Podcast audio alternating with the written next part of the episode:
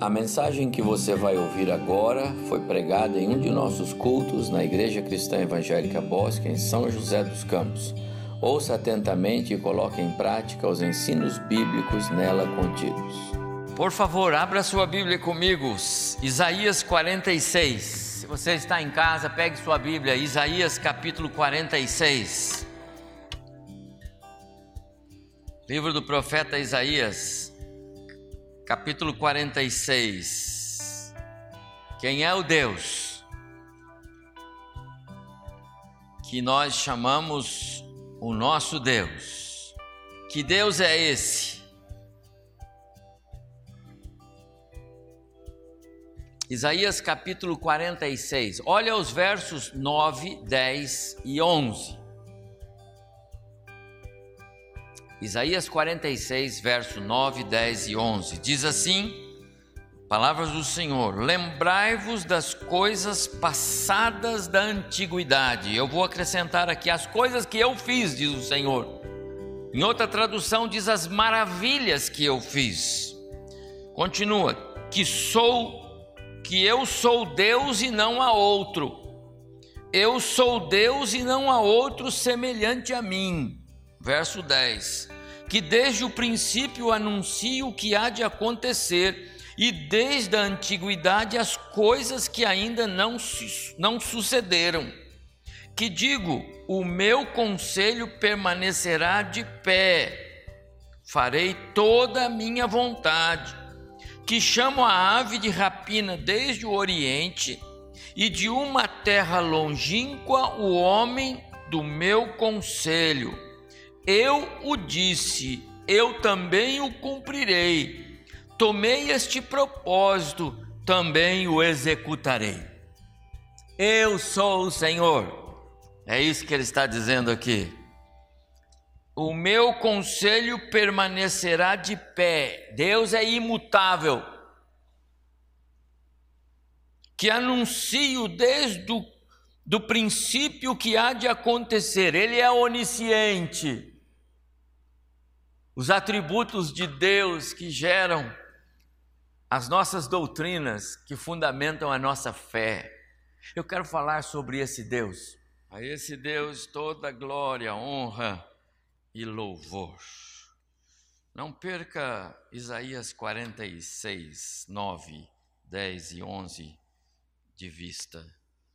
Ele também está no centro da minha mensagem. Mas eu quero ler carta de Tiago, capítulo 1, carta de Tiago, capítulo 1, verso 16, 17 e 18. Pode abrir, por favor, a sua Bíblia, se você está em casa. Tiago, capítulo 1, verso 16, 17 e 18. Três versos, apenas três versos. Mas você vai ver como que esses três versos dizem muito mais do que os nossos olhos veem. Aqui, tal qual lá no profeta Isaías, os atributos de Deus saltam aos olhos. As doutrinas bíblicas aparecem aqui como lá. E elas fazem toda a diferença na nossa compreensão de quem é Deus, o Senhor que nos salvou. Tiago, capítulo 1. Não vos enganeis, meus amados irmãos toda boa dádiva e todo dom perfeito é lá do alto, ou vem lá do alto, descendo do Pai das luzes, em quem não pode existir variação ou sombra de mudança. Pois, segundo o seu querer, querer de Deus, ele nos gerou pela palavra da verdade, é o Evangelho, para que fôssemos como que primícias das suas criaturas. Que o Senhor nos abençoe. Como eu disse, três versos, mas eles são mais fortes e profundos e contundentes do que você pode imaginar.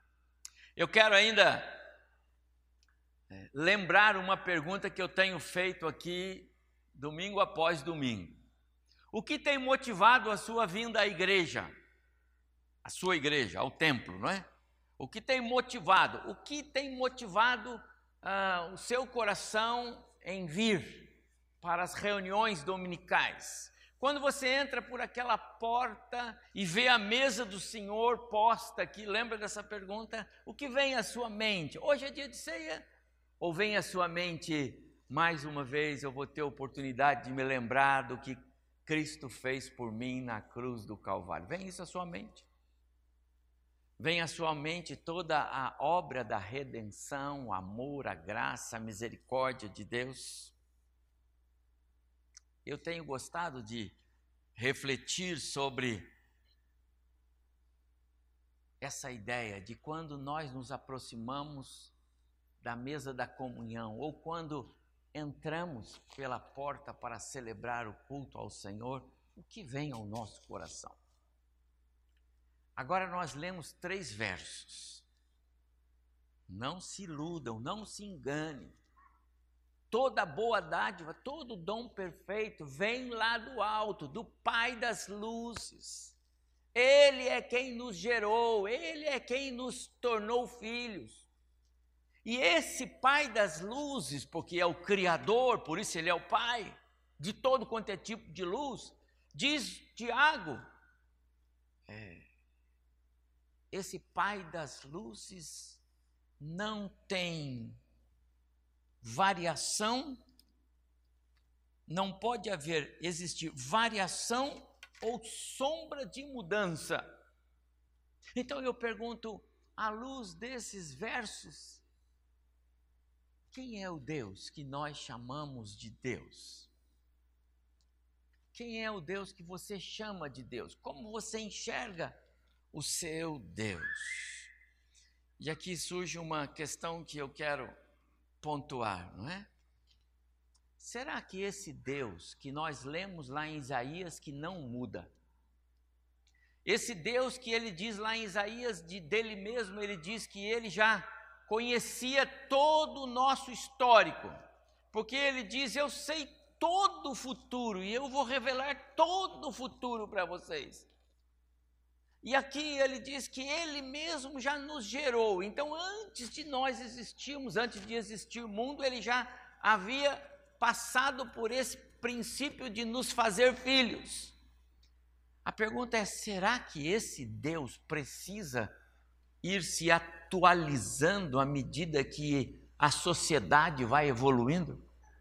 Será que esse Deus é pego de surpresa porque agora a sociedade está inventando um jeito novo de ser gente, de ser um povo, de ser família, de ser nação, porque a sociedade está se reinventando, não é?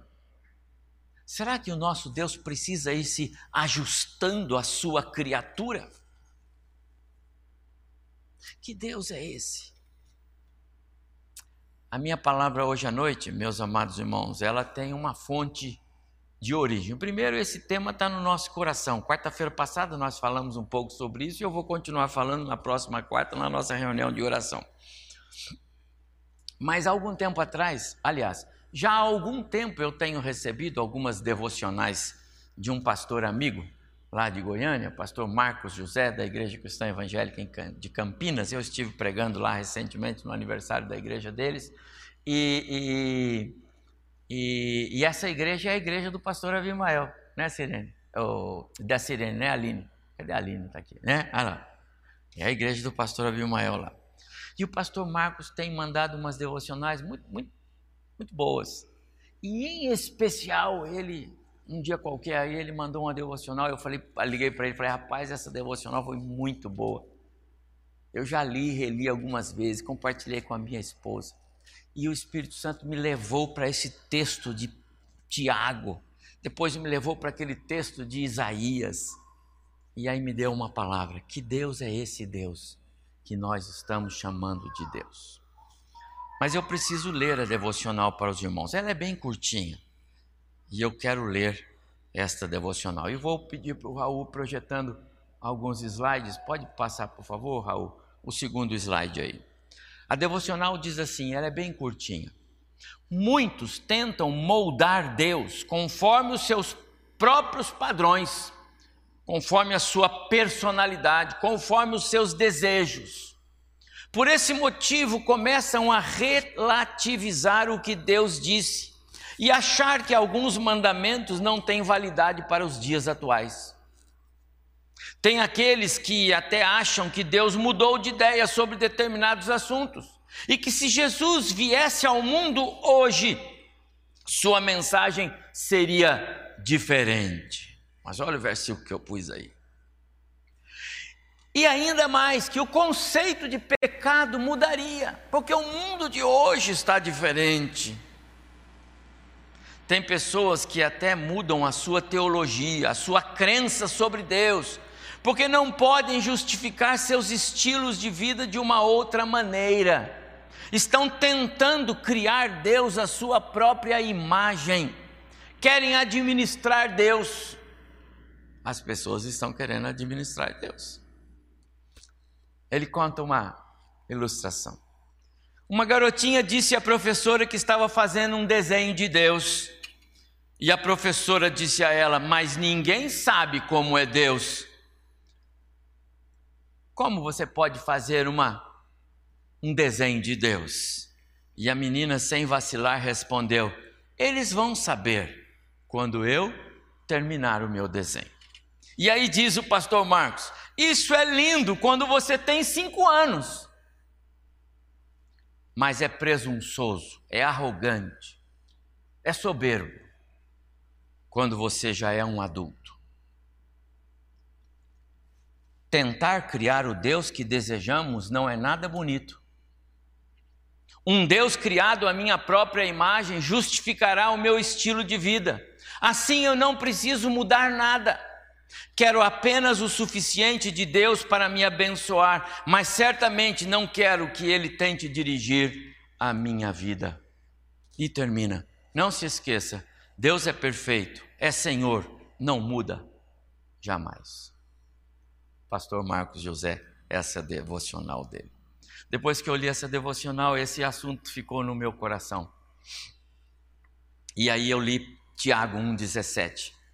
Toda boa dádiva e todo dom perfeito vem lá do alto, descendo do Pai das luzes, em quem não pode existir variação nem sombra de mudança. E aqui, meus amados irmãos, nós temos a resposta para a pergunta que eu fiz no começo da minha palavra. Quem é o Deus que nós chamamos Deus? Quem é o Deus que nós chamamos o nosso Deus? E a resposta é: Ele é um Deus perfeito em tudo o que faz. É um Deus perfeito nas suas leis, nos seus preceitos, nos seus mandamentos, nos seus valores, nos seus princípios. Por isso, Deus nunca erra, nunca precisa mudar. Deus jamais vacila. Deus é perfeito. E Tiago diz: nele não pode haver variação nem sombra de mudança. Quem é o Deus que nós chamamos Deus? Será que ele precisa se ajustar a alguma coisa, como alguns querem dizer? Tem até pregadores dizendo que a Bíblia precisava ser readequada, atualizada. Será? Será que Deus já não conhecia todo esse contexto? Você acha que Deus foi pego de surpresa quando Adão e Eva pecaram? Acha que Deus foi pego de surpresa quando o filho dele foi posto na cruz? Ele veio para aquele momento.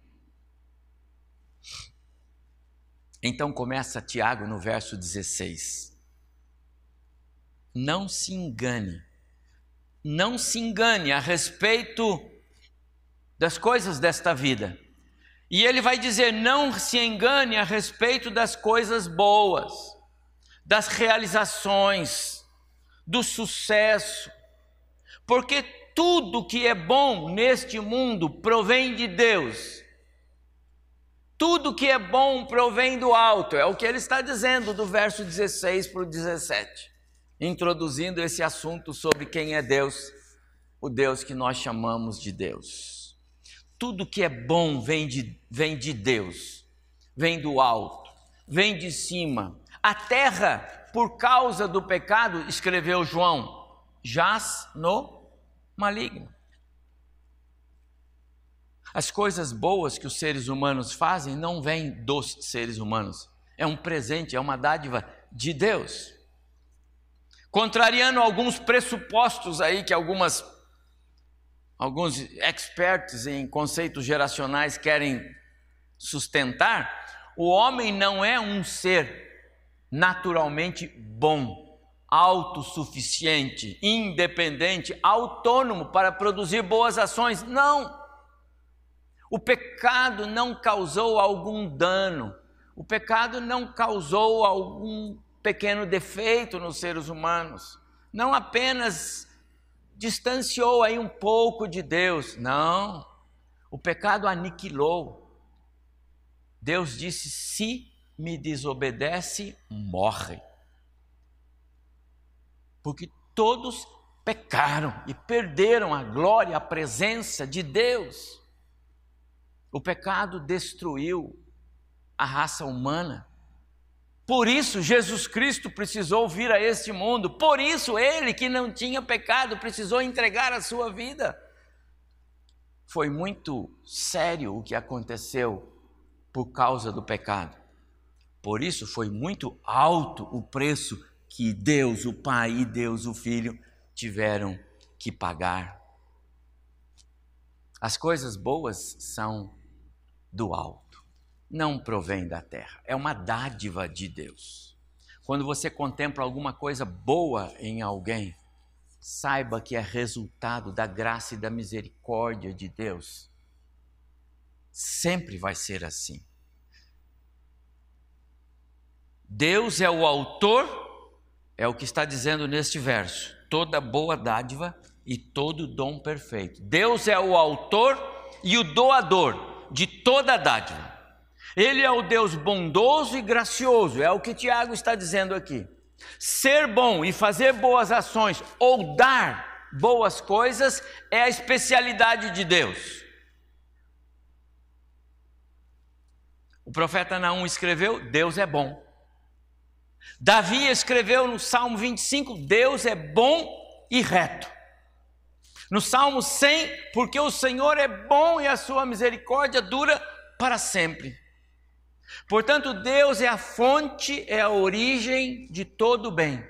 É nele e somente nele. Nossos dons e talentos são uma dádiva. É sobre isso que Tiago está falando. De Deus. Se somos bem-sucedidos naquilo que fazemos, não se vanglorie disso. É presente de Deus para você. O que você fa está fazendo está dando certo? Não pense que é você. Nada que é bom vem do homem. Mas o Espírito Santo de Deus produz boas ações nos seres humanos. É assim que funciona. Toda boa dádiva e todo dom perfeito vem do alto. E Tiago continua escrevendo. Verso 17. Deus é o Pai das luzes. Todo tipo de luz, física, intelectual, moral, espiritual, todo tipo de luz provém de Deus. Ele é o Criador, por isso é o Pai. Né? Pai das luzes, o Criador ele criou a luz e todos os luminares, grandes e pequenos, escreveu o salmista lá no 136. Deus é o Criador. Por isso ele é o Pai das luzes. E ao terminar o verso, ele diz assim: esse Deus, o verso 17 de Tiago 1 aí. Deus não muda, jamais.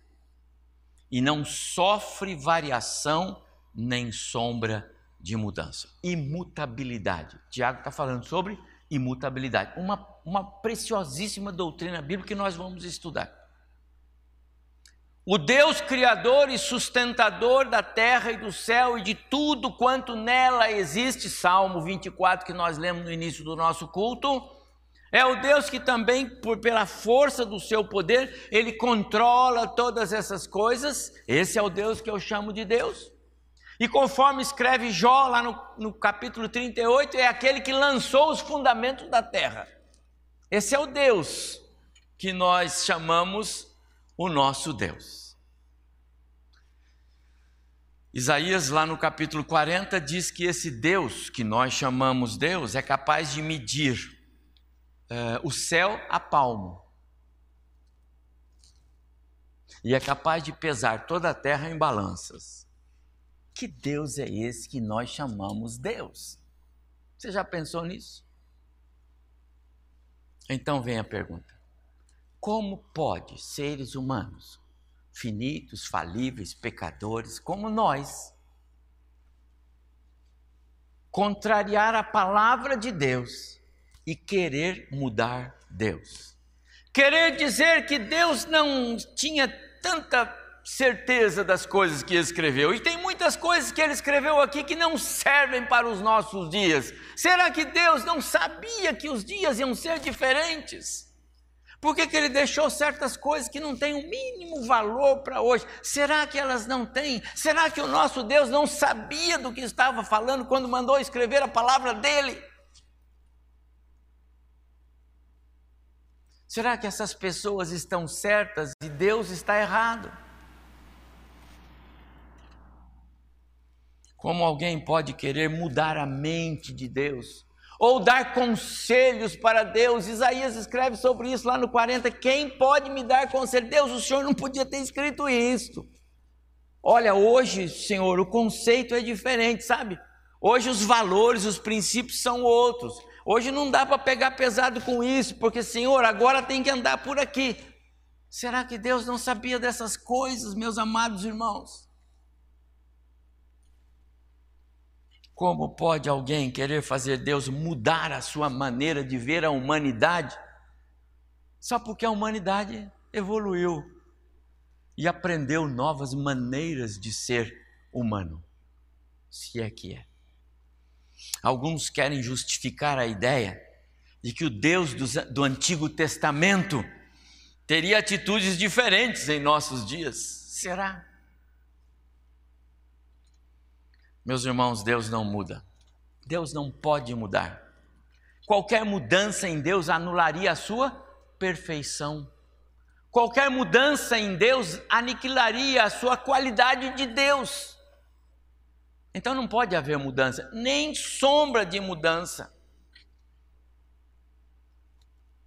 Volta uma transparência. Tentar criar o Deus que desejamos é um enorme erro. Um Deus criado à minha própria imagem justificará apenas o meu estilo de vida, e aí eu não preciso mudar nada. E meus amados irmãos, este foi o erro daquele moço rico que encontrou-se com Jesus, está lembrado? E não soube aproveitar o presente que lhe era oferecido ele queria mudar Jesus. E olha, ele estava dois mil anos aproximadamente atrás de nós, não é? Jesus oferecia a ele algo precioso, mas ele queria que Jesus se adequasse ao seu estilo de vida. Ele queria um lugar no reino dos céus? Sim, ele queria um lugar no reino dos céus. Estava até disposto a se empenhar para que isso pudesse acontecer. Você conhece a passagem de daquele moço rico que encontrou-se com Jesus.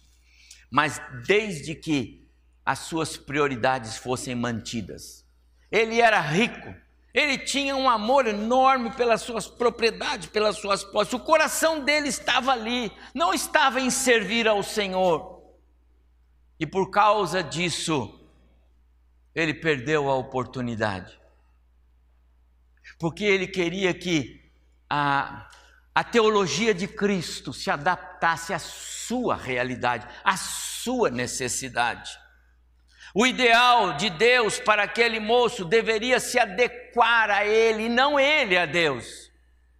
Ele queria um Deus que, que compreendesse a sua realidade, que o apoiasse no que ele pensava ser o melhor. Tinha o coração nas coisas materiais, passageiras, efêmeras deste mundo. Meus amados irmãos, quantos cristãos estão andando por esse caminho, trocando o privilégio de servir ao Senhor, trocando o privilégio da comunhão com a igreja do Senhor, trocando o privilégio do culto ao Senhor, trocando o privilégio de ser igreja de verdade. Porque mudou. Mudou. A pandemia mudou, o mundo mudou, você não ouve todo mundo dizer, agora é um novo normal, pastor. Não é mais aquele normal, agora é outro normal. Esse é o normal. O normal é nós criarmos os filhos e a família com uma outra visão do que é ser igreja, do que é ser crente, do que é. Estamos mudando os princípios, amados irmãos, os valores. Nós estamos querendo adequar Deus à nossa realidade. Será que Deus não sabia da pandemia? Foi surpresa para ele? Que pena, meus amados irmãos. Aquele moço perdeu a chance de ganhar o que realmente valia a pena, a vida eterna. E há muitas pessoas se adaptando e se acomodando a um estilo de vida novo que pode culminar em caminhos de morte. Que Deus é esse? Ele não mudou.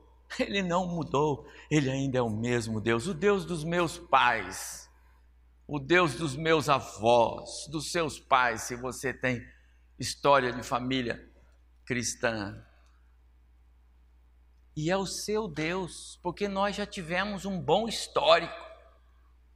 Mas há de, você há de concordar comigo, nós estamos mudando um pouco a nossa visão de Deus. Estamos relativizando Deus aos nossos às nossas necessidades, pelo menos aquelas que nós colocamos. Mas ainda aqueles que tentam criar o Deus com D minúsculo, que desejam, acabam perdendo Deus de vista. Amados, isso é muito sério. Você se lembra a história de Sansão? Sansão era um homem que sabia muito bem quem era o Senhor Deus. Ele foi ensinado pelos seus pais. Ele sabia porque ele tinha aqueles cabelos, ele sabia quem era ele na história de Israel, ele sabia que ele seria o libertador do povo, ele sabia que Deus o separou para uma missão. Sansão tinha todas as informações, mas ele queria que Deus se adaptasse ao seu estilo de vida. Ele queria um Deus que o, o acompanhasse nas suas mazelas, nas suas atividades sociais. Queria ter a aprovação de Deus nas suas libertinagens. Pensou que Deus não se incomodaria com a sua desobediência aos pais. Há muitos filhos querendo que Deus concorde com eles na sua desobediência aos pais. Deus mudou, pai, mudou o conceito. Agora é diferente. Há muitos filhos no caminho errado, perdendo Deus de vista, porque estão entendendo que Deus deveria se adaptar a eles. Aquele homem chamado Sansão pensou que Deus ignoraria os seus pecados. Enganou-se, pagou alto preço. Que vergonha passou Sansão na história de Israel. Que página escura, que página vergonhosa esse homem escreveu quando ele tinha tudo para escrever uma história linda. Porque ele era um homem especial. Quantas famílias estão escrevendo histórias que nós não gostaríamos de repassar, porque Deus está sendo perdido de vista. Quantas pessoas estão criando um Deus à sua própria necessidade? Quantos cristãos, e eu não falo aqui para os do mundo, viu? Não posso pregar esta mensagem como uma mensagem evangelística porque eu estou falando para a igreja, para você que está conectado comigo, para vocês, para a igreja. Nós somos o povo que chamamos Deus de o nosso Deus. Mas será que nós não estamos, de repente, em alguns momentos, querendo que Deus seja o Deus segundo a nossa ótica? o Deus segundo a nossa necessidade, o Deus segundo o nosso entendimento, o Deus que pode atender os nossos caprichos, os nossos desejos? Será que nós não estamos querendo criar um Deus à nossa imagem e semelhança? Ah, meus amados irmãos, como isso é ruim, como isso é perigoso e como isso é desastroso. Sabe por quê? Porque Deus não vai mudar. Deus não vai sair do seu trono. E quando eu digo sair do seu trono, não significa dizer que ele não desce até nós, porque ele já está entre nós pelo seu Espírito. Mas quer dizer que ele não vai mudar. Ele não vai mudar porque nós mudamos. E não adianta você orar, dobrar os joelhos e ora, e ora, e ora. Não vai adiantar.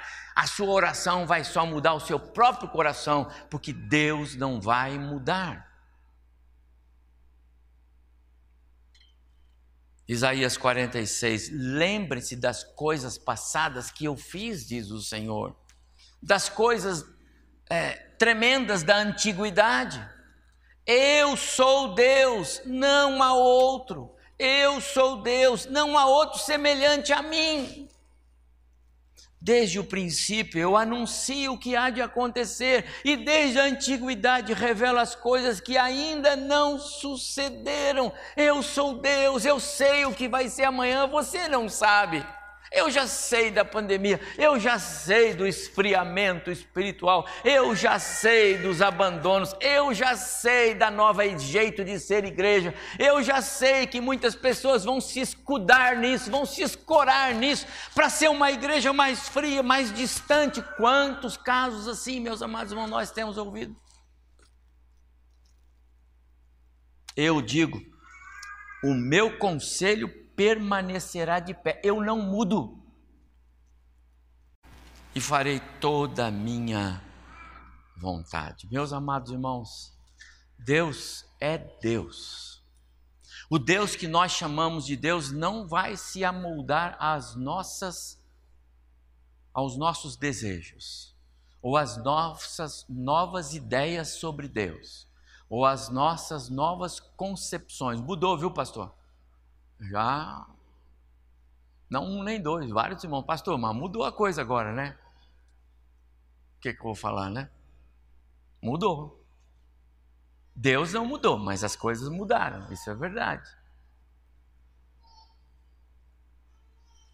Ninguém jamais terá êxito, meus amados irmãos, ao tentar adaptar Deus ou a palavra de Deus ao seu contexto. Eu vou repetir: ninguém jamais terá êxito ao tentar adaptar Deus ou a palavra de Deus ao seu contexto. Não se engane, é disso que Tiago está dizendo.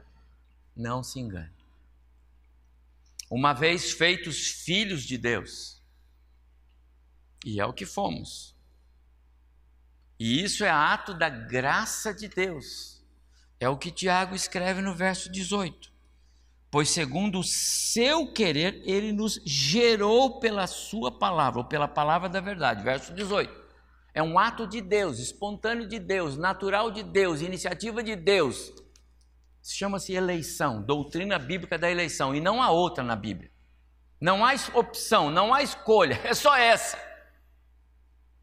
É ato de Deus. Ele nos gerou pela palavra do, do seu poder, o Evangelho, está aqui, claro, mais uma porção para você. Esse Deus, meus amados irmãos, não se submete a nós. Ele não discute nem a minha salvação, porque é dele, ele deu, eu não vou discutir com você. Ele vai dizer isso. Então cuide-se. E a você, ele está dizendo para mim e está dizendo para nós. E a nós cabe adorá-lo, honrá-lo nos submeter a Ele, servi-lo. E isso com alegria no nosso coração. Que Deus é esse? Que bondade é essa? Tudo Ele faz por causa de mim, tudo Ele faz pensando em mim. Cantamos aqui domingo, no outro domingo, não foi? Pensava em mim, pensava em você, Ele já fez tudo. Esse é o Deus que nós servimos, esse é o Deus que eu chamo de Deus. Eu queria desafiar você nessa noite a tirar qualquer resquício, qualquer ideia de querer adaptar Deus aos seus valores, adaptar Deus aos seus conceitos, adaptar Deus às coisas que você está fazendo e você sabe isso aqui não é não é bom não, mas eu vou, Deus vai comigo aqui. Não caia no erro do Sansão, nem caia no erro do filho do, do jovem rico. Não caia no erro de tantas pessoas. Não caia no erro do Jonas, que tentou é, dizer para Deus que ele não tinha que ter misericórdia, graça e amor do indivíduo. O senhor não tem que ter. Não foi assim? Não caia no erro de querer administrar a graça de Deus, o amor de Deus. Não caia no erro. Nós devemos nos submeter a Deus. Nós devemos nos curvar a Ele e pedir a Ele que Ele nos guie e que Ele nos dirija e que Ele nos faça ter mais e mais interesse por Ele como Ele é, um Deus imutável. Não esquece da frase anterior, um Deus criado à nossa própria imagem só vai justificar o nosso estilo de vida esse Deus não nos influencia. Esse Deus é uma encomenda do nosso coração para aprovar as nossas necessidades pessoais. Aqueles que assim fazem estarão sempre satisfeitos com seus pecados. O orgulho é um dos grandes pecados. Eu sou assim e não mudo. Meu amado irmão, se Jesus já salvou você, você não pode ser mais assim. Você tem que dizer que agora Jesus governa a sua vida. E quantos crentes estão teimando em dizer, eu sou assim? Não existe isso. Deixe Cristo governar, deixe o Espírito guiar o seu coração. Sabe qual foi a mensagem de João Batista? Arrependei-vos. Sabe qual foi a mensagem de Jesus? Arrependei-vos. Sabe qual foi a mensagem do apóstolo Paulo? Arrependei-vos. Sabe qual foi a mensagem que Pedro pregou? Arrependei-vos. Nos resta apenas essa alternativa: arrependimento, meia volta. É a única forma de nós caminharmos com esse Deus a quem nós chamamos de Deus. Um Deus soberano, o Todo-Poderoso Deus.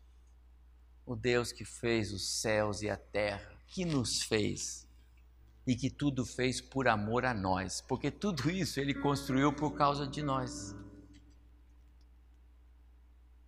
Deus construiu tudo isso por causa de nós, meus amados irmãos. Você já pensou nisso? O mundo não foi feito senão para nós. Deus queria um lugar para nós, então Ele fez o mundo. Que Deus é esse que você chama de Deus? Eu queria convidar você para louvar o Senhor conosco agora, com essa palavra em mente se porventura em algum momento da sua vida você tem tentado trazer um Deus para o seu contexto, para o seu universo, eu quero sugerir a você: arrependa-se hoje à noite e deixe Deus governar a sua vida. Não se deixe iludir pelas armadilhas deste mundo. Deus não vai mudar. Ele ainda é o Deus Criador do céu e da terra, do homem, a sua imagem e semelhança, da mulher para ser a companheira do homem. Deus é assim, ele não vai mudar, meus amados irmãos. Nesse Deus não há mudança, nem sombra de variação. Você está entendendo? Não se deixe iludir. Pregue isso em casa, pregue isso para os seus filhos. Não deixe os seus filhos serem iludidos com a mensagem mentirosa desse mundo vil que jaz no maligno, porque está no pecado. O nosso Deus não vai mudar. Se você quer continuar caminhando com Ele, então cerre fileiras, porque esta vida é uma jornada como se uma grande batalha. Sabe qual igreja nós somos? A igreja militante. A igreja triunfante são aqueles que já estão com o Senhor. Mamãe está lá, mais ou menos 30, 40 dias, né?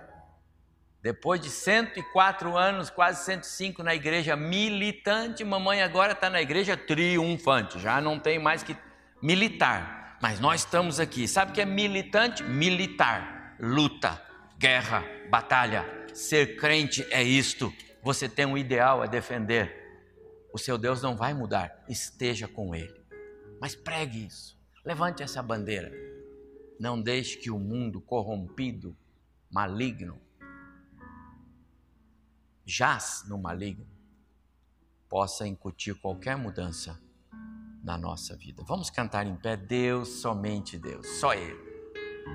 É para Ele toda a glória, toda a honra, todo o louvor. É para Ele o nosso culto, é para Ele a nossa adoração. Então é como Ele, Ele quer, e não como os homens querem.